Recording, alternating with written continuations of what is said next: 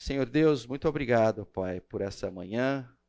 Muito obrigado, Pai, porque as tuas misericórdias se renovam, porque nós temos novamente o privilégio de andar com o Senhor, o privilégio de chegar aos teus pés e confessarmos os nossos pecados, confessarmos os nossos erros, recebemos do Senhor o perdão, restaurar a relação contigo. Ó oh, Pai querido, isso é um privilégio né, da era da graça que o teu Filho Jesus Cristo iniciou. E, ó oh, Pai querido, que a gente permaneça num ambiente de amor, de cuidado, durante esses oito encontros aqui. Nós possamos, ó Pai, ouvir a Tua voz, que o Senhor possa se manifestar no nosso meio, que nós possamos, ó Pai, sermos encorajados pelo Senhor, encorajados pelos nossos irmãos, a viver uma vida, ó Pai, plena, uma vida de crescimento saudável. Esse é o nosso desejo, em nome do Teu amado Filho Jesus Cristo. Amém. Gente, então vamos lá, vamos começar. Uh, eu acredito uma parte expressiva de vocês, se não todos vocês, deram uma olhada na pequena ementa né, que a gente colocou, né, para que vocês pudessem olhar, falar, puxa, essa classe é para mim, não é para mim. Uh, e eu só queria reiterar, porque pode ser que tenha um ou outro que fale assim: olha, Pedro, eu poxa, até que nem estou na sala certa, então, então vou tentar vender o peixe para você continue aqui. Né? Mas a gente vai estar tá falando nesses oito encontros aqui ah, de como é que nós vamos abraçar uma vida de amor, de risco, para que a gente possa crescer de uma forma saudável. Nós devemos estar tá nos baseando nesse livro que aqui está, chamado Quando Sou Fraco, Sou Forte. Se vocês procurarem esse livro na livraria, ou se vocês procurarem em qualquer livraria online, eu já adianto para vocês que vocês não vão encontrar ainda, porque esse livro será publicado, será, será, será publicado, será disponibilizado para venda no dia 17 desse mês. Tá? Então, hoje é dia 7, daqui a 10 dias exatamente, você pode comprar nas livrarias. Eu recomendo fortemente. Essa é uma outra é, é, dica que eu dou. Esse livro é um daqueles livros transformadores, daqueles livros que nos faz refletir sobre o nosso caminhar, sobre a nossa vida. Ah, e na medida que a gente peça para que o Senhor nos transforme, o conteúdo do livro em si é extremamente uh, uh, impactante. O seu autor é o Andy Crouch. Para quem já teve em algumas aulas minhas, esse deve ser o segundo ou terceiro, não me lembro muito bem. É, é, momento em que a gente utiliza livros do Andy Crouch. Né? Ah, é, um, é um cara que eu entendo como uma das pessoas que mais está entendendo o que está acontecendo no mundo hoje, o que está acontecendo com a igreja, está conseguindo identificar as dificuldades da igreja e os seus livros são voltados para isso. Né? Como a gente deve, como a gente ah, ah, poderia se ou deveria se comportar diante de um mundo diferente, de um mundo confuso, de um mundo ah, cheio de desafios. Terceiro ponto aqui é a gente vai estar tá tocando ao longo dos oito encontros seis pontos. Tá? Então a gente vai estar tá falando sobre amor e risco. Né? Então só uma pequena palhinha. Não é possível amar sem correr riscos. Se você não corre risco, definitivamente você não ama. Amor e risco estão completamente interligados. Segundo ponto, força e fraqueza. Todos nós, sem nenhuma exceção, nós temos algumas forças, mas também nós temos algumas fraquezas. Então é importante, e essa inclusive é a parte que nós vamos ver hoje, né, que a gente entenda né, o que são as nossas forças, o que são as nossas fraquezas. Ah, vocês vão ver que no final, hora que eu estiver falando de força, eu vou jogar algumas questões para vocês. Vou dar um pequeno tempo para vocês refletirem sobre elas, mas eu acredito que uma boa reflexão vai se fazer ao longo da semana em cima dessas perguntas. Mas a gente, pelo menos, vai separar um tempinho para que a gente reflita sobre as nossas forças e reflita sobre as nossas fraquezas. Depois nós teremos um outro ponto que é a semelhança de Jesus. Então, nesse a gente vai olhar o quê? Jesus, quando esteve conosco aqui, teve forças e teve fraquezas? Ou só teve forças? Se teve fraquezas, quais foram?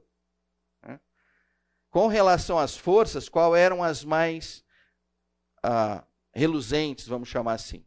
Então a gente vai olhar a figura de Jesus Cristo no contexto de forças e fraquezas. E depois a gente vai estar trabalhando. Acolha a vulnerabilidade. Então o verbo em si já é, é já fala por si. Se você tem uma fraqueza, se você tem uma vulnerabilidade, não entre num processo de negação, mas acolha esta vulnerabilidade. É. Quarto ponto, exerça autoridade. O Senhor, de alguma forma, quando nos resgatou, nos concedeu autoridade. Então nós vamos olhar o seguinte: poxa, mas que autoridades nos foram concedidas? E aquelas autoridades que eles nos concedeu, nós precisamos exercê-las. É? Nós não podemos deixar de exercê-las. E por último, é descubra seu verdadeiro potencial no seguinte sentido. Esse no finalzinho, na último encontro, a gente vai ter um workshop e aí a gente vai usar algumas ferramentas para que, de fato, eu espero que vocês descubrem ao longo dos, dos encontros. Mas para garantir que vocês não vão sair daqui sem encontrar, no último a gente vai focar só nisso. Né? Olha, quais são as suas forças, quais são as suas fraquezas e como é que a gente potencializa isso. Tá? Uh, para aqueles mais espertos, ou seja, todos, vocês devem ter olhado e falado assim, Pedro, é, seis pontos, oito encontros. Então a gente vai estar tá liberado, vai terminar mais cedo esse e tal. Para aqueles que me conhecem, sabe o seguinte: na última vez que eu estive com vocês aqui, a gente foi falar sobre reflexões cristãs. E aí eu tinha colocado 18 pontos. Nós ficamos exatamente em seis. Então, dessa vez, eu falei, vamos botar seis e a Chica com buffer de dois, né? É muito provável que a gente vai utilizar esse buffer de dois aí. Tá? Então eu estou procurando ser mais modesto para comigo mesmo aqui, para que tudo caiba. Bom, então como eu comentei com vocês, hoje a gente vai estar tá falando sobre forças e fraquezas. Tá? O primeiro slide que eu preciso colocar para vocês é, é, é, com relação ao tema é este aqui. Uh, a gente vai fazer alguns conceitos ao longo desses conceitos, a gente vai colocar alguns trechos das Escrituras e a gente já vai abrir para uma conversa. Aliás, é o seguinte: abrir para conversa é algo que para nós é muito importante. Então, por favor, né, você tem alguma coisa para considerar? Considere. Você tem uma crítica para fazer? A faça. Né? É, a ideia do, um dos sucessos dessa classe é o compartilhar de vocês. Eu tenho certeza absoluta né, que vocês têm histórias extremamente relevantes para compartilhar conosco aqui. Então, por favor, vençam, dependendo do caso, um pouco a, o, a introversão e tal, e compartilhem. E isso eu estou falando para todas as idades e para todas as pessoas. Né? Olhando aqui, a gente já sabe que tem pessoas que não têm nenhuma dificuldade de perguntar. Né? Então, para essas eu não falo nada. Mas eu queria falar principalmente para aquelas assim: eu nunca perguntei nada na classe do Pedro e, para falar bem, em classe nenhuma. Então, eu queria dizer para você o seguinte: essa é a classe mais fácil para você compartilhar. Se você não compartilhar nessa classe, no final nós vamos fazer uma avaliação do seu grau de autismo. Né? Porque deve ter algum problema, porque eu vou ajudar bastante. Tá? Então, por favor, se pressione um pouco, não, eu vou perguntar. Né? Coragem, toma o fôlego, pergunte, considere, compartilhe. Né? Nós estamos aqui como um corpo de Cristo na expectativa de que o Senhor seja glorificado. E a gente sabe que o Senhor será glorificado, não só por aquele que está aqui na frente, mas pela presença e pela companhia de todos vocês. Mas então vamos lá. Então vamos, é, vamos começar agora, olhar para um contexto, porque essas serão as duas palavras que a gente vai estar utilizando com mais frequência do que força ou fraqueza. Então, a primeira palavra que a gente vai usar bastante é a palavra autoridade. Então, naturalmente, alguém que tem autoridade, por consequência, ela tem uma força. Então, eu vou pedir para vocês a permissão de não utilizar mais a palavra força com frequência, mas utilizar a palavra autoridade com frequência. Então, vamos lá. A autoridade é a condição em que a pessoa está e que a consequência é que ela se torna forte. Por outro lado, a gente também vai deixar de usar um pouquinho a palavra fraqueza para usar a palavra vulnerabilidade. Então, toda e qualquer pessoa que esteja vulnerável, independente do tipo da vulnerabilidade, por consequência, ela está frágil, ela está enfraquecida. Né? Então, autoridade e vulnerabilidade serão as duas palavras que a gente vai olhar para elas com conceito à luz das Escrituras, para que a gente possa de fato compreender o que, que é uma e o que, que é outra. Então vamos começar com o que é autoridade. Então, autoridade, vamos primeiro para o pai dos burros, o dicionário, onde ele define o que é autoridade. E ele diz assim: autoridade é poder. Autoridade é alguém que é especialista em certa área. E autoridade é alguém que tem domínio sobre outros, ou sobre outras coisas, né? ou eventualmente até sobre si mesmo. Então, o ponto é o seguinte: a gente precisa entender a autoridade nesse contexto de poder, nesse contexto de domínio, nesse contexto de força. E aí, a gente vai olhar o primeiro trecho das Escrituras que está lá no Novo Testamento, em Mateus 7. Em Mateus 7, tem uma passagem intrigante né, que, tá, que diz assim: Quando Jesus acabou de dizer essas coisas, as multidões estavam maravilhadas com o seu ensino porque ele as ensinava como quem tem autoridade e não como os mestres da lei. Uma passagem, eu estou pegando dois textos, eu espero, eu imagino que vocês se lembrem dessa passagem. O Senhor estava pregando, o Senhor estava ensinando na sinagoga. Né? E quando então ele termina a sua pregação, né? as multidões ficam de queixo caído. E a ideia é, é, é transmitida de uma forma muito clara.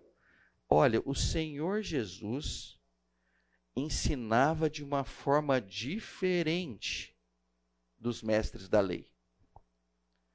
Então, aquelas pessoas perceberam com muita clareza que naquele dia o ensino foi diferente do que muito provavelmente acontecia nos outros dias. E a palavra que eles utilizam para dizer o que, que foi diferente, eles dizem assim: olha, nesse dia, com Jesus, teve uma coisa chamada autoridade. Caramba, o que, que é autoridade? Será que ele falou alto? Será que ele falou bravo? Será que que aconteceu para que o pessoal percebesse isso? Então é importante que a gente olhe a palavra autoridade que está aqui dentro desse contexto. Né? E a palavra que está aqui é ex, exousia, exousia, exousia. Eu não, provavelmente não estou pronunciando nenhuma das três vezes corretamente. Né? Mas é muito interessante porque essa palavra, a primeiro significado dela, né, se você for lá no Strong, ela diz assim: ó, poder de agir. Aí você fala: caramba, poder de agir. Depois tem outros usos para essa palavra que eu estou colocando. Vocês estão, vocês estão vendo que eu estou citando mais o que está em vermelhinho para para montar a, a, a, história aqui. Né? Mas uma outra coisa, ele fala assim: olha, é, autoridade pode ser peso. Nossa, tinha um peso ali. Né? Tinha uma autoridade moral. Tinha uma influência. Então, basicamente, o pessoal olhava e aquela pregação, aquela fala, aquele ensino, ele parecia não tocar apenas o contexto da razão em si. Né? Parecia ser uma coisa mais profunda que isso. Né? Olhavam para Jesus dizendo assim: esse cara tem o poder de fazer as coisas que ele está falando o poder de agir. É. O peso das suas palavras são diferentes. É. A sua autoridade moral é diferente. A influência que ele causou sobre mim é diferente. Da mesma forma, se a gente for para o Velho Testamento, a gente vai encontrar também a palavra autoridade. Aliás, deixa eu só comentar o seguinte, né?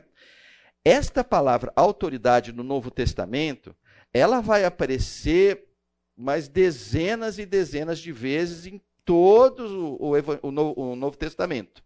Tá? Então, essa é a principal palavra utilizada para escrever a autoridade. Quando a gente vai para o Velho Testamento, e eu confesso para vocês que eu ia até pular esse slide, mas eu vi uma beleza nele, mas pode ser até que ele nos tire do, do caminho que eu queria levar vocês. Mas eu falei, ah, não, vamos correr o risco e vamos fazer isso. Né?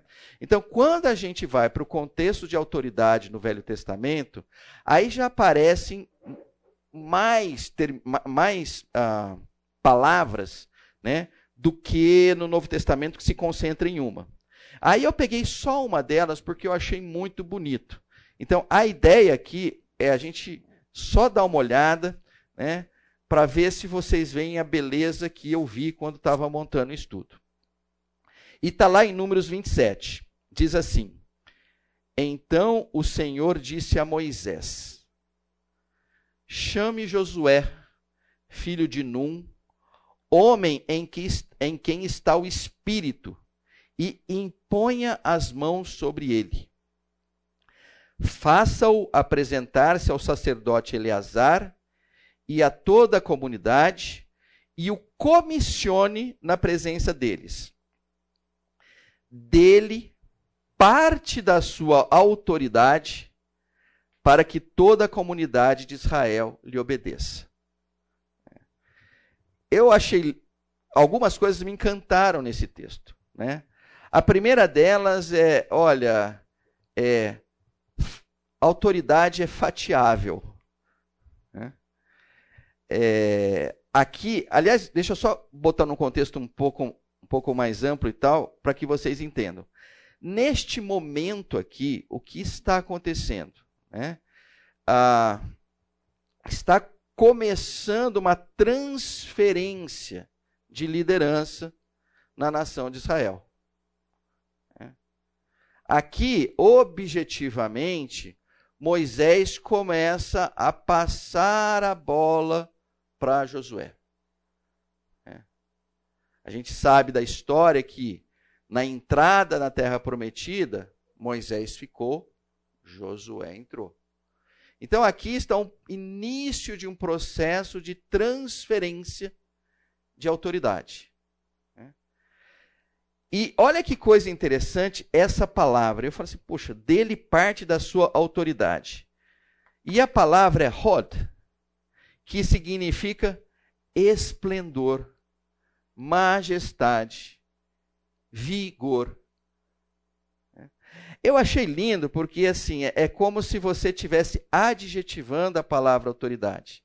Assim, alguém com autoridade é alguém que você olha e aquela pessoa resplandece. Né? Um bom líder, ele resplandece, você se encanta com ele. Não acontece isso com vocês? Às vezes você vê ali uma pessoa que tem domínio sobre um assunto, né? ah, uma pessoa que está ali é, é, é, é, entregando um conhecimento ou executando uma tarefa com qualidade, né? Então você nota que aquela pessoa tem autoridade e aquilo tem um esplendor, tem um contexto de uma majestade, tem um contexto de vigor, de força. Né? O... Nossa, eu vou dar um exemplo é, que aí vocês vão me dizer assim, oh, Pedro, na próxima você pega exemplos melhores. Mas eu confesso para vocês, foi o que veio na minha cabeça agora. Né?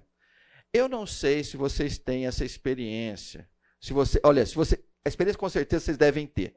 Eu não sei se vocês têm essa essa visão de beleza quando, por exemplo, você vai ao drive-thru do McDonald's. Né? O drive-thru do McDonald's, eu toda vez que eu vou, eu me encanto com aquilo. Né? Eu me encanto com aquela é, é, disposição de todos ali para comerem aquela fila, para reduzirem o teu tempo de espera ali. Né? Eu não estou falando do lanche, mas eu poderia até advogar o lanche, mas aí acho que eu estou forçando muito a barra. Então eu vou ficar só nessa experiência. Falo assim, que coisa interessante. E que você nota que em alguns outros lugares você vai, não acontece a mesma coisa. Não tem a mesma beleza. Né?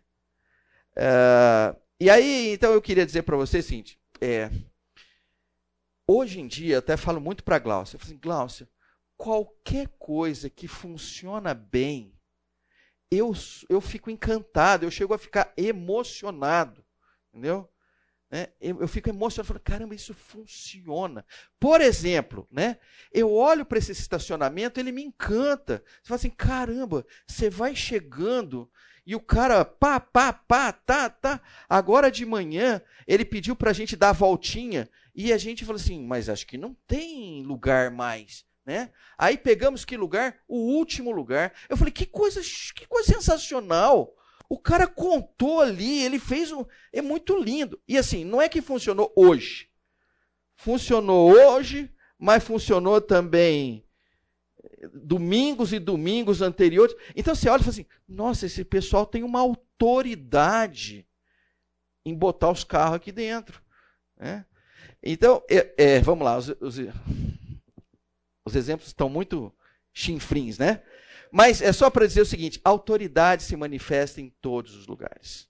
Né? E aí a gente vai, ao longo aqui do, do, dos textos das Escrituras, a gente vai trazer os trechos mais representativos do que esses dois ruins que eu dei aqui. Tá? Mas eu só queria trazer esse aspecto. Né? A autoridade, é, é, no Velho Testamento, tem uma palavra mais que é adjetiva: esplendor, majestade, vigor. Bom, Agora está no ponto de que vocês podem compartilhar alguma coisa. Quer dizer, já podiam antes, mas eu vou para um novo tema, ou subtema. Tudo bem até agora? Guilherme, por favor. Quando você falou de exousia, é, ex é de dentro para fora, igual a igreja. Né? E usia é ser, é essência. Então, quando a gente pensa na, na autoridade, a gente podia pegar a palavra e entender como a essência, aquilo que é de dentro para fora. Porque é assim que nós agimos como professores. Se a gente aprende alguma coisa e não transmite para outro, eu estou retendo alguma coisa que não é minha. Não me pertence. É de Deus. Então eu preciso pegar isso e passar para outro. E aí vai para o hebraico aquela ideia dos verbos que. Deixa um tipo de verbo que é fazer o outro. E explicar é fazer o outro entender. Ensinar é fazer o outro aprender. O mesmo verbo. Só muda um jeitinho, duas letrinhas lá, duas lugares. Então a gente exerce autoridade quando a gente transmite algo e se ficar guardado, não vale nada. Ele só vale quando eu passo para o outro. Eu não falei para vocês que os, o, o os compartilhares são melhores do que o, né, do, do, que muitas vezes a aula em si. Pegaram? Não tenho que acrescentar. Eu vou para frente então. Alguém mais quer compartilhar algo? Marcelo. Fala um pouquinho mais alto que não está chegando aqui.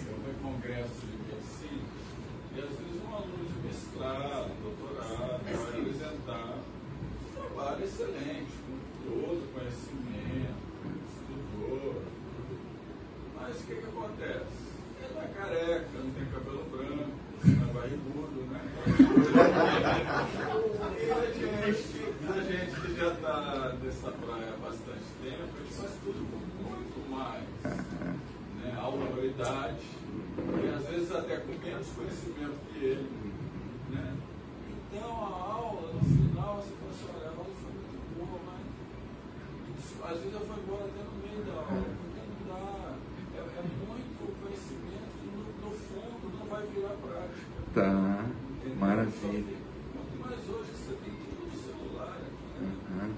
Então fica uma coisa assim, meio, apesar da pessoa ter muito conhecimento sobre aquele na prática mesmo aquilo ali não vai funcionar naquele jeito. E olha, a gente nem combinou aqui com o próximo tema, que é. Eu não vou dizer nem que é o gancho, ia quase que pular o slide, mas como tem um ponto para colocar, eu vou ficar nele. Mas ficou claro isso também, né? A autoridade, e aí vem para cá. É, eu, eu chamei assim de autoridade tem alguns pilares. Né? Eu não sei se o que eu coloquei aqui é exaustivo. Eu só sei que o que está aqui definitivamente são pilares.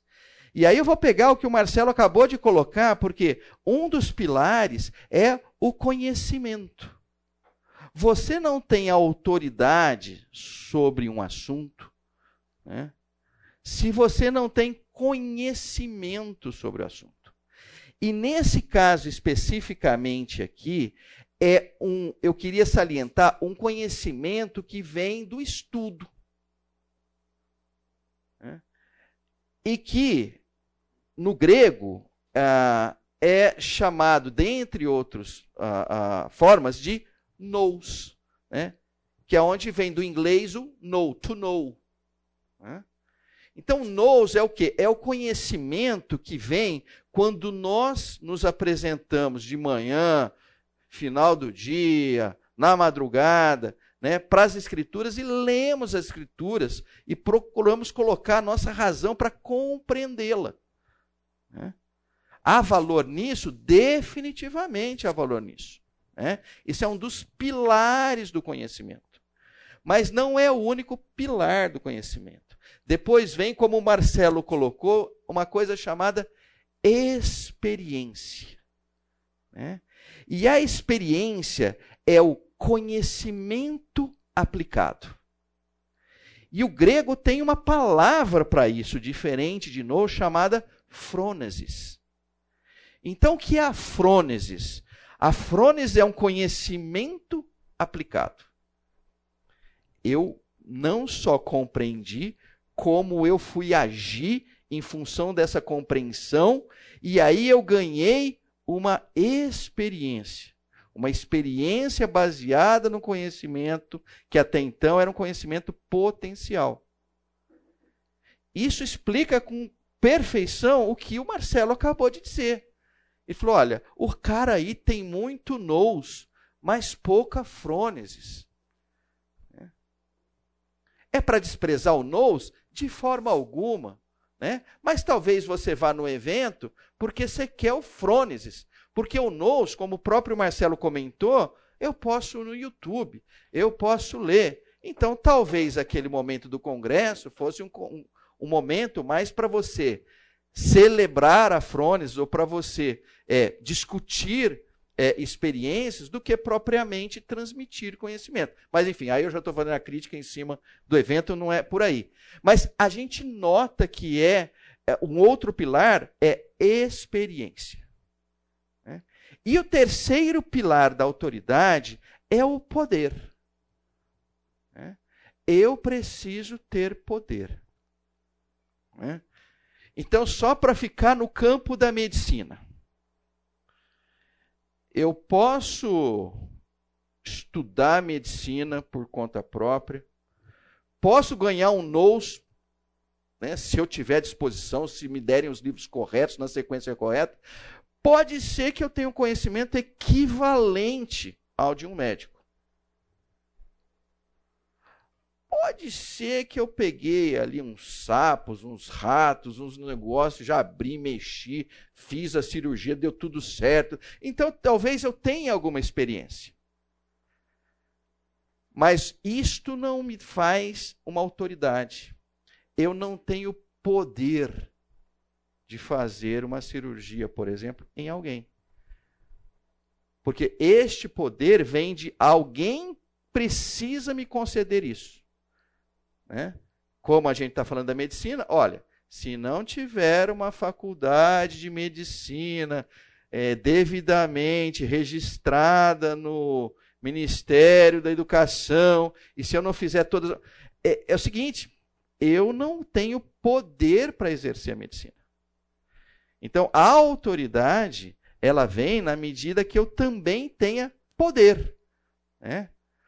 E assim, o poder pode me ser, e a gente vai olhar um pouquinho mais para frente, é, ele pode me ser concedido, ou eu posso tomar o poder. É, é, continuando lá da medicina, a gente nunca ouviu aquelas histórias, olha, o cara não era formado em medicina e fazia cirurgia e tal, e, fez cirurgia, até que o cara é descoberto. Né? Então, naquele interim, quando ele estava fazendo a cirurgia, né? Você pode dizer que ele estava revestido de um poder, mas um poder que não foi concedido a ele, mas que ele tomou para si. Né? Aí chega a sociedade diz assim: não é assim que funciona, não pode fazer isso. Né?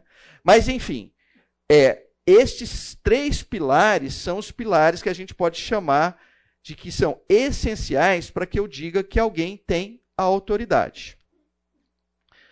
Olhando para cada um deles, a gente vai parar às 10 e 10, certo? Não é? É, legal. Então vamos olhar cada um deles para ver para vê-los refletidos nas escrituras. Então, o primeiro deles, que é o aspecto de conhecimento, é, que seria o nous em si, ele aparece lá em Romanos 12. Quando Paulo diz assim: não se amoldem ao padrão deste mundo, mas transformem-se pela renovação da sua mente, para que sejam capazes de experimentar e comprovar a boa, agradável e perfeita vontade de Deus. Então, a palavra que aparece aqui para conhecimento é a mente. E isso diz muito. Né? Por quê? A mente é aquilo que vai nos permitir ter uma compreensão. Uma compreensão. É aquilo que vai nos chamar a razão. Então a gente não pode, em momento nenhum, descartar isto. A mente é o Senhor, o Paulo fala lá em Romanos o quê? Que olha, você precisa renová-la. O que, é renovar a mente? A não ser olhar e falar assim: eu pensava desse jeito, eu raciocinava, raciocinava desse jeito, Agora eu tenho que pensar de outro jeito. Agora eu tenho que raciocinar de um outro jeito. Vamos dar um exemplo simples e eu acho que todos vocês vão entender. Enquanto nós não conhecíamos o Senhor, não era, de certa forma, imperativo que a gente servisse aos outros. A gente poderia, dentro do contexto secular, servir a nós mesmos, desde que a gente não faça mal para o outro. Só concluindo aqui. Na medida que o Senhor nos resgata e que nós nos tornamos servos dele, eu não tenho mais sequer o direito de viver para mim mesmo. Eu vivo para o Senhor, para servir ao Senhor e para servir aos outros. Isso é uma tremenda renovação da mente. É uma tremenda. Por quê? Se eu não botar isso na minha cachola, né, eu não, eu vou impedir com que a transformação ocorra. Né? Se eu continuar com os meus velhos hábitos, né, eu não permito que o novo homem aflore. E parte do processo é eu preciso pensar diferente. Eu não posso mais pensar como eu pensava. Né? E isso está relacionado realmente a algo muito racional. Racional. Bom, então vamos lá, gente. Uh, a gente acabou de ver o contexto de um dos pilares, que é o nous. Vamos para o segundo pilar, uh, da, o segundo pilar da autoridade, que é o contexto da experiência. Aí peguei um outro trecho das Escrituras, Efésios 1, de 7 a 8. Diz assim: Nele temos a redenção por meio de seu sangue, o perdão dos pecados de acordo com as riquezas da graça de Deus, a qual ele derramou sobre nós com toda a sabedoria e entendimento. Aqui, o que, o que Paulo está dizendo, olha, o Senhor Jesus derramou sobre nós né, as riquezas da graça de Deus, como? Com toda a sabedoria e entendimento. Então, vale a pena agora a gente olhar essas duas palavras com carinho, sabedoria e entendimento. Então, a sabedoria aqui, basicamente, ela vai numa linha próxima do nous, né? aonde a palavra sabedoria aqui é a palavra Sofia, que talvez tem alguém que chama Sofia aqui. Não, né? Mas se vocês conhecem alguém chamado Sofia, você já pode dizer para ela o seguinte: ah, Sofia, aquela que tem habilidade, aquela que tem sabedoria. Né? Ah, e aqui, ainda ah, ah, não é o ponto que eu queria salientar. O ponto que eu queria salientar é o aspecto de é, entendimento. Entendimento aqui é a palavra que eu tinha comentado com vocês, chamada frônesis. Então, frônesis o que, que é? Frônesis é uma coisa linda, que é assim, é a compreensão que leva à ação. É a sabedoria prática. Deixa eu só repetir de novo. E isso eu tenho certeza que acontece com vocês, ou já aconteceu com vocês. Né? Em algum momento vocês ganham uma compreensão diferenciada que empurra vocês para ação. E você age. Né? Então, frônesis é basicamente isso: um entendimento que leva à ação correta. Se vocês olharem também, tem o contexto aqui de prudência, se você vê no final. Né? A prudência, eu tendo a olhar e falo assim, nossa, a prudência é, é um meio inverso disso. Né?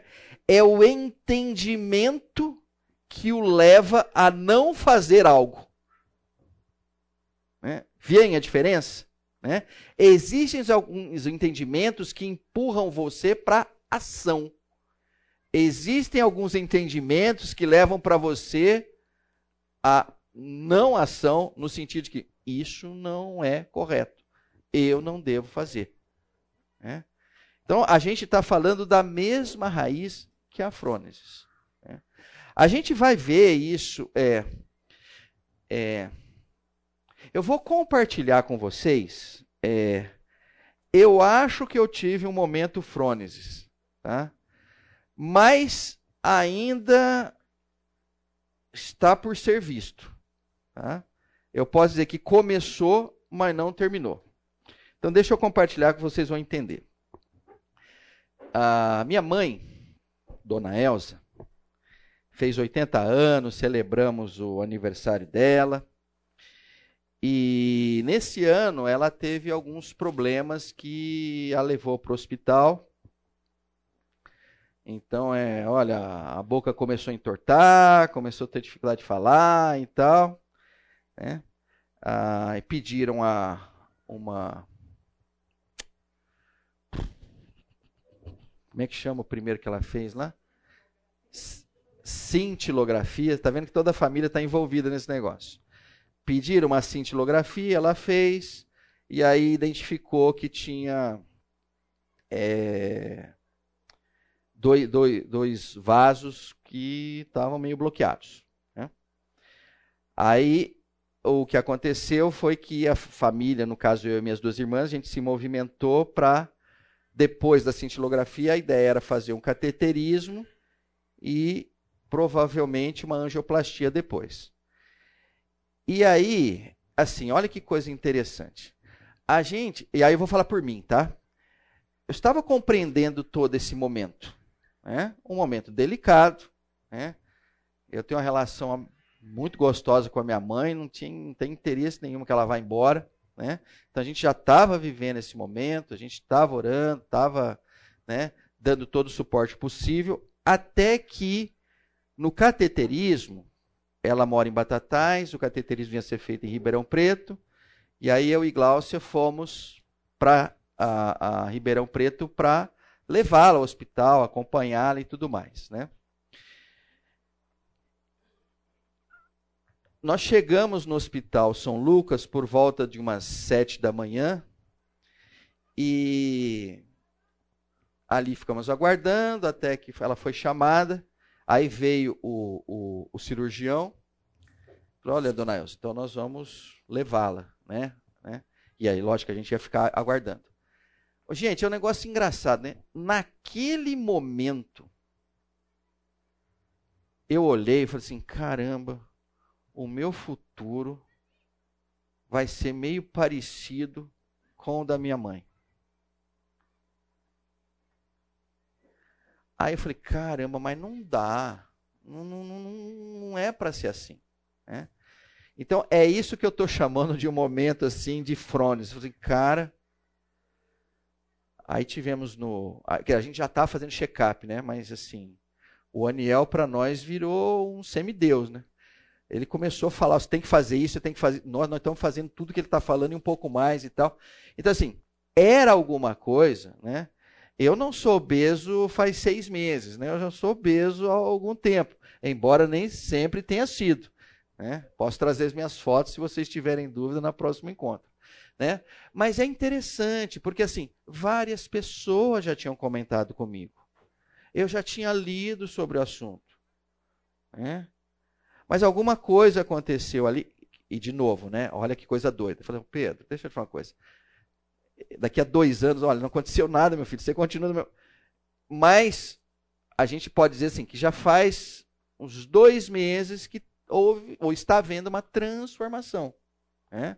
Ou seja, aquele conhecimento começou a ser aplicado. Né? Isso é muito doido. Né? Por quê? Porque a gente nota que a sabedoria ela precisa que você aplique o conhecimento adquirido. As escrituras levam para isso, né? tem, tem, tem passagens que nos levam para isso. Guilherme, por favor. É, como você estava falando de prudência, na, na revista corrigida não é sabedoria e entendimento, é sabedoria e prudência. Sabedoria e prudência, tá. E eu lembrei que a gente tem crimes culposos né, por negligência, não fazer o que deveria ter feito também é pecado. Uhum. Uh, por imperícia, você não pode fazer aquilo, você não foi capacitado, habilitado para fazer aquilo. Uhum. E por imprudência. Só que imprudência, ela não é assim, você fazer errado. Às vezes é você fazer o certo na hora errada. Não é o momento de fazer. Prudência não é deixar de fazer, mas é saber que naquele momento não é ainda para fazer. Você está notando que ele está filosofando aí. Eu, eu acho que eu captei uns 80%. E vocês? Dá essas três aí de novo, vai para fixar. Dá mais para Freud do que para Freud. Como é que é? Como é que é? Dá mais para Freud do que para Freud. Vai lá, vai lá. Negligência. Negligência. Deixar de fazer o que deveria ser feito. Uhum. Né? Com diligência, que é fazer com a pressa correta. Certo?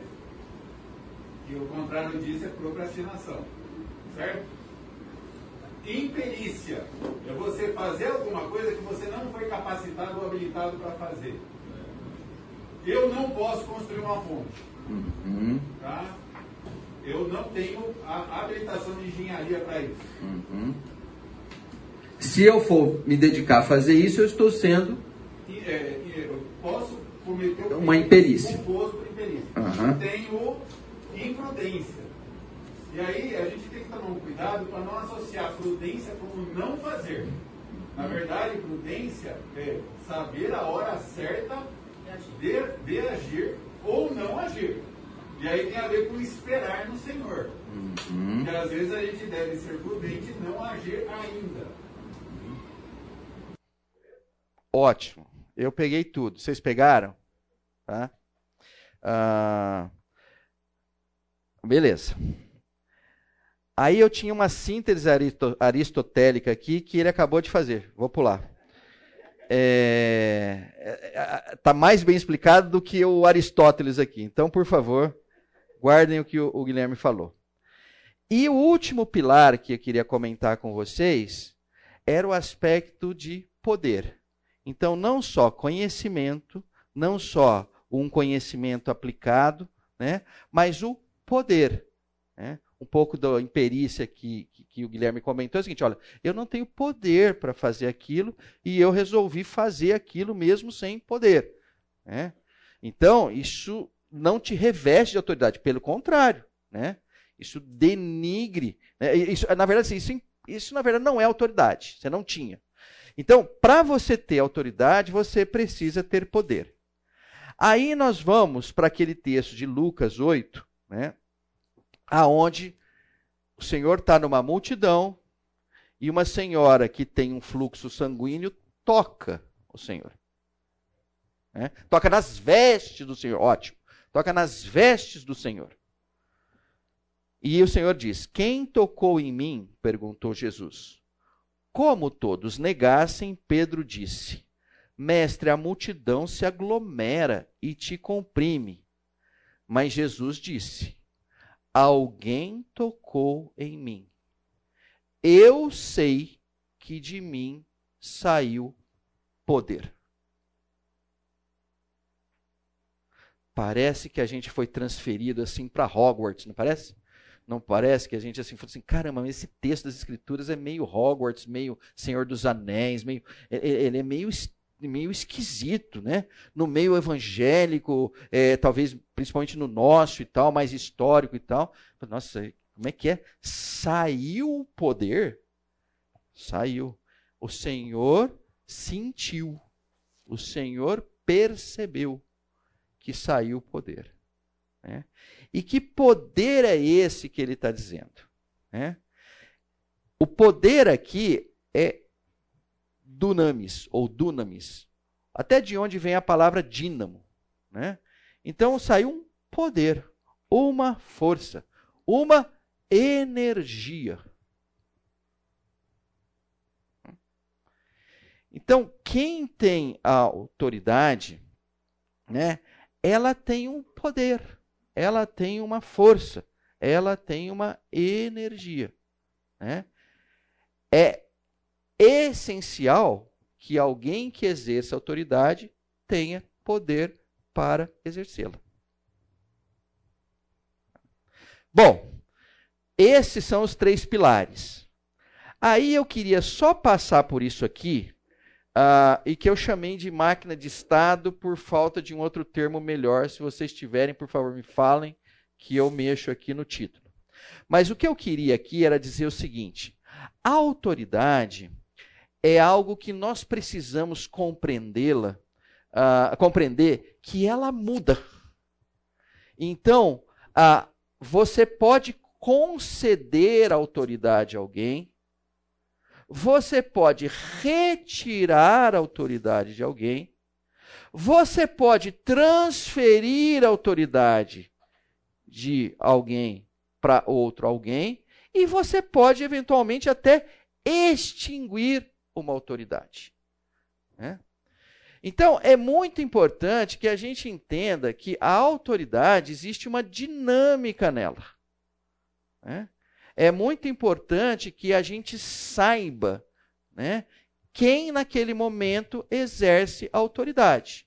Vamos pegar um exemplo, sim, um exemplo simples. Né?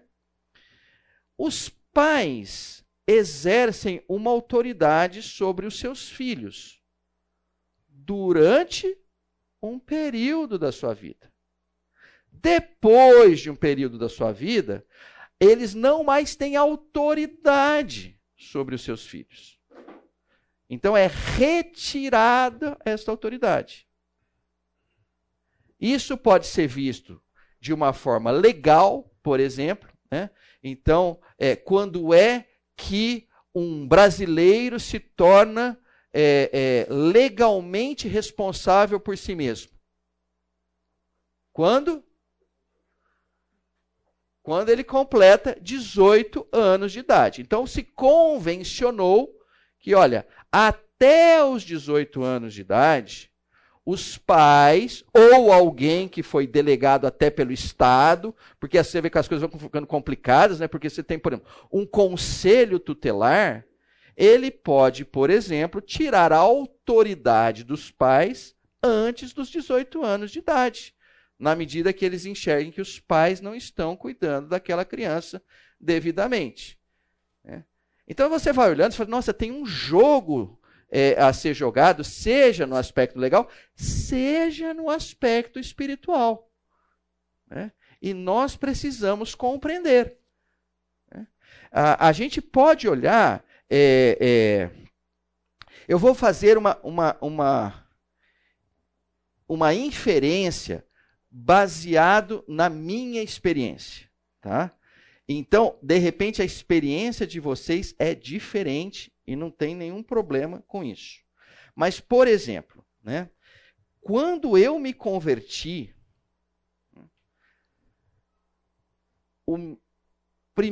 eu via e eu acho até que não era o único, um pastor como uma autoridade muito grande sobre a vida da sua comunidade.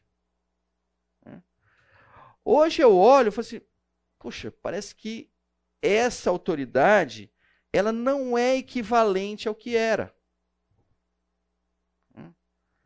E, de novo, eu não estou fazendo juízo de valor nisso. Né? Mas eu sou da época que o pastor falava: ah, Fulano não vai namorar com Ciclano, porque Ciclano não conhece o Senhor. Né? Ó, você não... E a pessoa né, tinha que dar um jeito. Né? E hoje, um pouco diferente disso. De novo, não estou fazendo juízo de valor. O que eu quero dizer é assim, que as autori a autoridade ela é concedida, ela é retirada, ela é transferida e ela é extinta. É, talvez o extinta fique um pouco difícil de entender, só dar um exemplo para eu passar para frente. Né? O extinta é o seguinte: em algum momento esse território aqui tinha um rei. Né? Então, o rei era a autoridade. Aí, quando a gente mudou para a república, o que aconteceu com a autoridade do rei? Ela foi extinta porque simplesmente não tinha mais rei. Né? Então, às vezes, as coisas acontecem dessa forma. Uh, tudo bem, eu não sei se se pegaram aqui, mas é importante que vocês entendam isso, até porque eu vou fazer algumas perguntas muito ligadas a isso é, lá no finalzinho. Então, prestem atenção. Bom, e a última coisa que eu queria falar sobre autoridade é a qualidade da autoridade. Né? Nem toda autoridade tem boas qualidades. Né? Tem autoridades que têm más qualidades.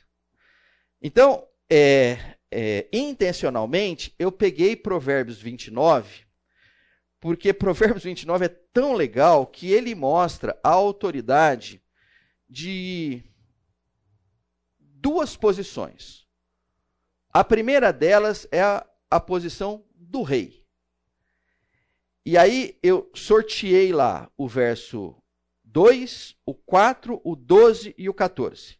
E procurei colocar em azulzinho aquilo que é bom e em vermelhinho aquilo que não é bom. Então vamos fazer a leitura. Diz assim: Quando os justos governam, o povo se alegra. Quando os perversos estão no poder, o povo geme os dois na categoria de autoridade. Os dois são reis. Mas a qualidade de um e a qualidade de outros reflete, nesse caso, aonde? Na satisfação do seu povo. Um, o povo geme, sofre, e outro povo se alegra. O rei justo dá estabilidade à nação mas o que exige subornos a destrói. Então aqui a qualidade está vinculado a ele ser justo, a ele ser honesto. Então, na medida que estas qualidades não estejam presentes nele, ele destrói a nação. Na medida que estas qualidades estejam presentes, há estabilidade. Décimo segundo, se um governante der atenção aos mentirosos, todos os seus conselheiros serão perversos. Então aqui está o quê? Uma má qualidade em função de quem o rei ouve. Se eu ouço a mentirosos, os conselhos, os conselhos serão ruins, serão perversos. Né? E por último, se o rei julgar os pobres com justiça, seu trono durará para sempre.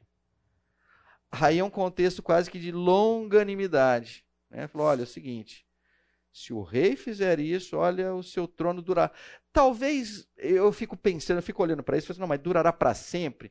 Né? Eu fico imaginando espero que essa leitura faça algum sentido, pelo menos para mim faz, assim, nós vamos lembrar dele para sempre. Como assim, nossa, lembra na época do fulano de tal? Era muito legal, né? Era. Né?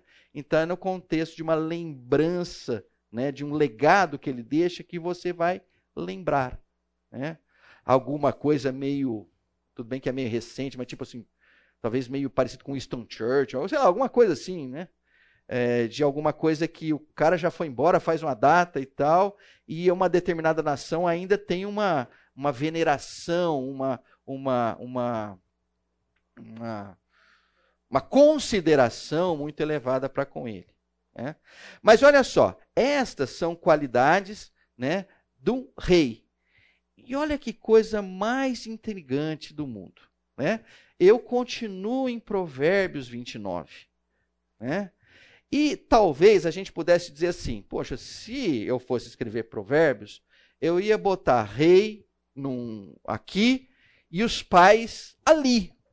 Mas eu acho legal que em Provérbios 29 ele vai misturando as bolas. Né? Então, do mesmo jeito que ali 2, 4, 12 e 14 estava falando dos reis, no mesmo capítulo, o 3, o 15, 17 e 21, ele mudou para os pais. É. O que é que mantém tudo junto? Autoridade. Então vamos dar uma olhada com relação aos pais. É, e filhos também, né? É o que é o caso aqui primeiro. O homem que ama a sabedoria alegra seu pai, mas o que anda com prostitutas desperdiça sua riqueza. É? Uma mensagem muito clara aqui. É? Décimo quinto, a criança que é corrigida se torna sábia, mas o filho indisciplinado envergonha sua mãe. Décimo sétimo, discipline seus filhos, e eles darão paz a seu espírito e alegria a seu coração. E por último, o servo mimado, desde a infância, se tornará rebelde. Então eu vou pedir para vocês ligarem esses pontos todos. Né? Uma autoridade bem exercida né, dá resultados diferentes de uma autoridade não bem exercida. E agora nós chegamos num ponto aqui que eu queria chegar mesmo. É, eu preciso é, eu vou passar por esses cinco pontos, né? Depois eu vou dar um tempo para vocês, mas o que eu preciso mesmo é que ao longo da semana vocês considerem isto. Tá? Ah, e procuram responder com a maior profundidade e com a maior sinceridade que vocês tenham no coração de vocês. Então, a primeira pergunta é essa: Quais são suas posições de autoridade hoje? Ah, eu sou pai. Sou mãe. Eu sou um avô, um avó que os meus filhos deixaram os, os meus netos para eu cuidar continuamente. Né? Olha, eu sou um supervisor. Eu tenho uma equipe embaixo de mim. Olha, eu sou um gerente. Eu sou um diretor. Olha, eu sou o síndico do prédio. O síndico do condomínio. Olha, eu sou do conselho tutelar. É? Temos gente do conselho tutelar aqui, certo? Ou tínhamos, ou temos ainda. Tínhamos, né? Mas é uma tremenda posição de autoridade. Depois eu vou querer ouvir você um pouquinho, tá? Eu não sei nem o que você vai falar, mas você tem que falar alguma coisa para nós. Então vai se preparando aí, tá? Eu vou te dar uns cinco minutos, né? Então, gente, quais são suas posições de autoridade hoje? Segunda pergunta: quem lhe concedeu estas posições? Quem pôs você lá? Você mesmo se pôs lá?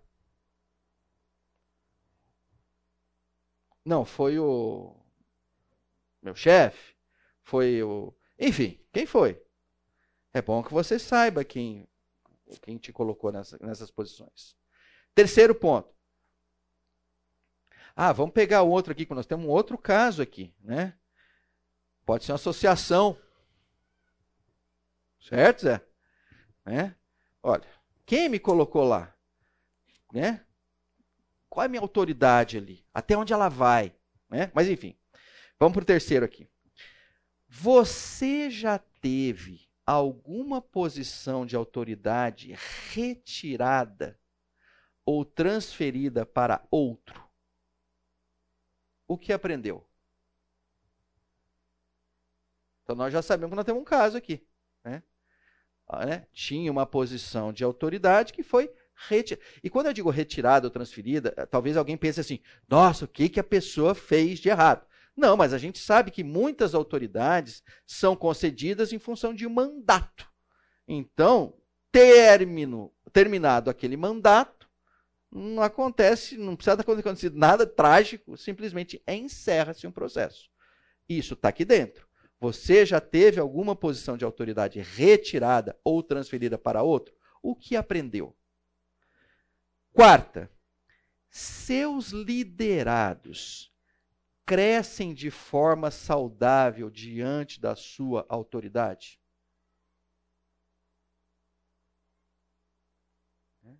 Se eles fossem um jardim, tá tudo brotando ali, né? Se é uma rosa, se é uma, se é uma roseira, está dando rosa, né? Se é um limoeiro, está dando limão, né? Se é um pé de alecrim, você não sabe mais nem o que fazer de tanto alecrim que dá, que começa a tomar. Está crescendo de uma forma saudável, né? Aquelas pessoas que estão sobre a sua liderança, sobre a sua autoridade. E por último, quem exerce autoridade sobre você hoje? Há crescimento seu nesta condição? Se tem, no que é que você está crescendo, que talvez você tenha que chegar para aquela autoridade e dizer assim: muito obrigado. É? é a tua presença na minha vida que está me fazendo crescer, que está me fazendo florescer. Eu queria passar por elas basicamente para que vocês assim ganhassem plena compreensão das perguntas. Estão claras? Todas elas? É. É, são 10h49.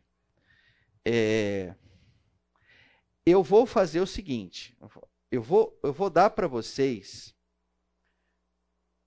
três minutos, só para vocês, assim.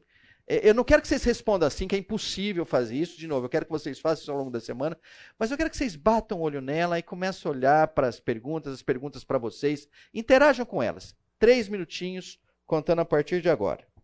Né? Se quiserem conversar entre si, também fiquem à vontade. Eu só preciso que vocês comecem uma pequena reflexão. Bom, tá ok. Espero que tenha servido para começar a, a, pensar sobre essas coisas, tá bom? Nós temos tempo, nós vamos para a segunda parte aqui. Né? Vamos parar um pouquinho de falar agora sobre autoridade e vamos começar a falar sobre vulnerabilidade, tá bom? Então nós vamos procurar seguir com algumas pequenas mudanças, mas de uma forma parecida com o que a gente fez com autoridade. Então, o que é vulnerabilidade? Eu queria só destacar isso o seguinte: uma pessoa vulnerável é uma pessoa frágil, uma pessoa indefesa, uma pessoa suscetível a algo ou alguém, né? ou mesmo que apresenta escassas defesas. Tem até algumas, mas elas são poucas. Né? Então, nós vamos precisar olhar o contexto de vulnerabilidade no Novo Testamento. Né? Então, no Novo Testamento, a gente vai encontrar é, com muita frequência a palavra fraco. Uma pessoa fraca, né? É, lembra que eu falei lá, olha, eu ia usar poucas vezes a palavra fraco e ia procurar usar mais vulnerável. Mas o Novo Testamento usa mais a palavra fraca, né, para demonstrar o seguinte, olha, existe uma vulnerabilidade, existe algo ali uh, que de certa forma até leva a pessoa a um sofrimento.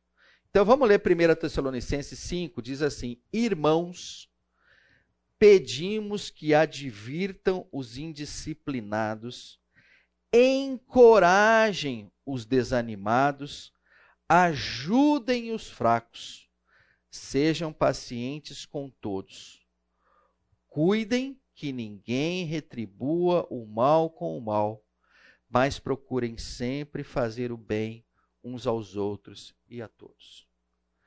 Então, estes dois versos do apóstolo Paulo, né, eles, eu olho para eles e eu vejo assim, olha, isto aqui é a base de uma igreja saudável. Né? Uma igreja saudável, ela está nesta praxis constante. Advertir os indisciplinados, encorajar os desanimados e ajudar os fracos. E aí ele põe um, vamos dizer, um tapete para todos esses, né? Olha, muita paciência, viu? Muita paciência. Né? Muita longanimidade. Né? E o, o 15 ele diz o seguinte: olha, para com esse negócio de um cutucar o outro. O cara faz mal para você, você faz mal para ele. Não, não vai funcionar. Nós vamos nos destruir desse jeito. Então a ideia qual é? Façam o bem uns aos outros. Olhando para duas palavras que acho que fazem sentido aqui, a gente olhar o contexto de vulnerabilidade, a primeira delas é a palavra desanimado. Né? Que se a gente vai lá no Strong, ele diz com muita clareza o seguinte: olha, o melhor sinônimo para isso é o covarde. Né? Nossa, mas covarde, que coisa chata. Eu, eu prefiro a palavra desanimado. Né? Mas aí, de certa forma, ele até explica o seguinte: olha, é o covarde no sentido seguinte, um coração fraco, né? pouca coragem. Né? Se vocês olharem na vida de vocês, é, é eu acho que assim, é, vocês vão identificar pessoas que passaram ou a vida toda, ou parte da vida, encorajando vocês. Né?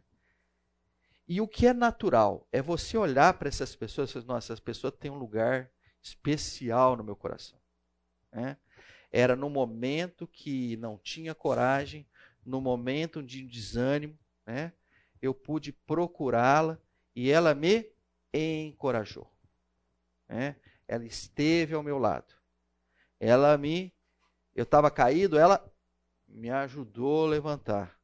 Né? Ela me empurrou para frente. Né? Todos nós, sem exceção, né, passaremos por momentos na nossa vida aonde o ânimo vai embora. E é extremamente importante que nesses momentos a gente saiba aonde está aquela pessoa que eu vou conversar com ela e ela vai me jogar para cima, né? E ela vai me ajudar a refletir, ela vai me ajudar a considerar, ela vai me dar um norte, né? Procure essa pessoa. É, eu vou ficar por aqui e na semana que vem a gente termina a vulnerabilidade e começa a olhar para o aspecto da pessoa de Jesus dentro disso, tá?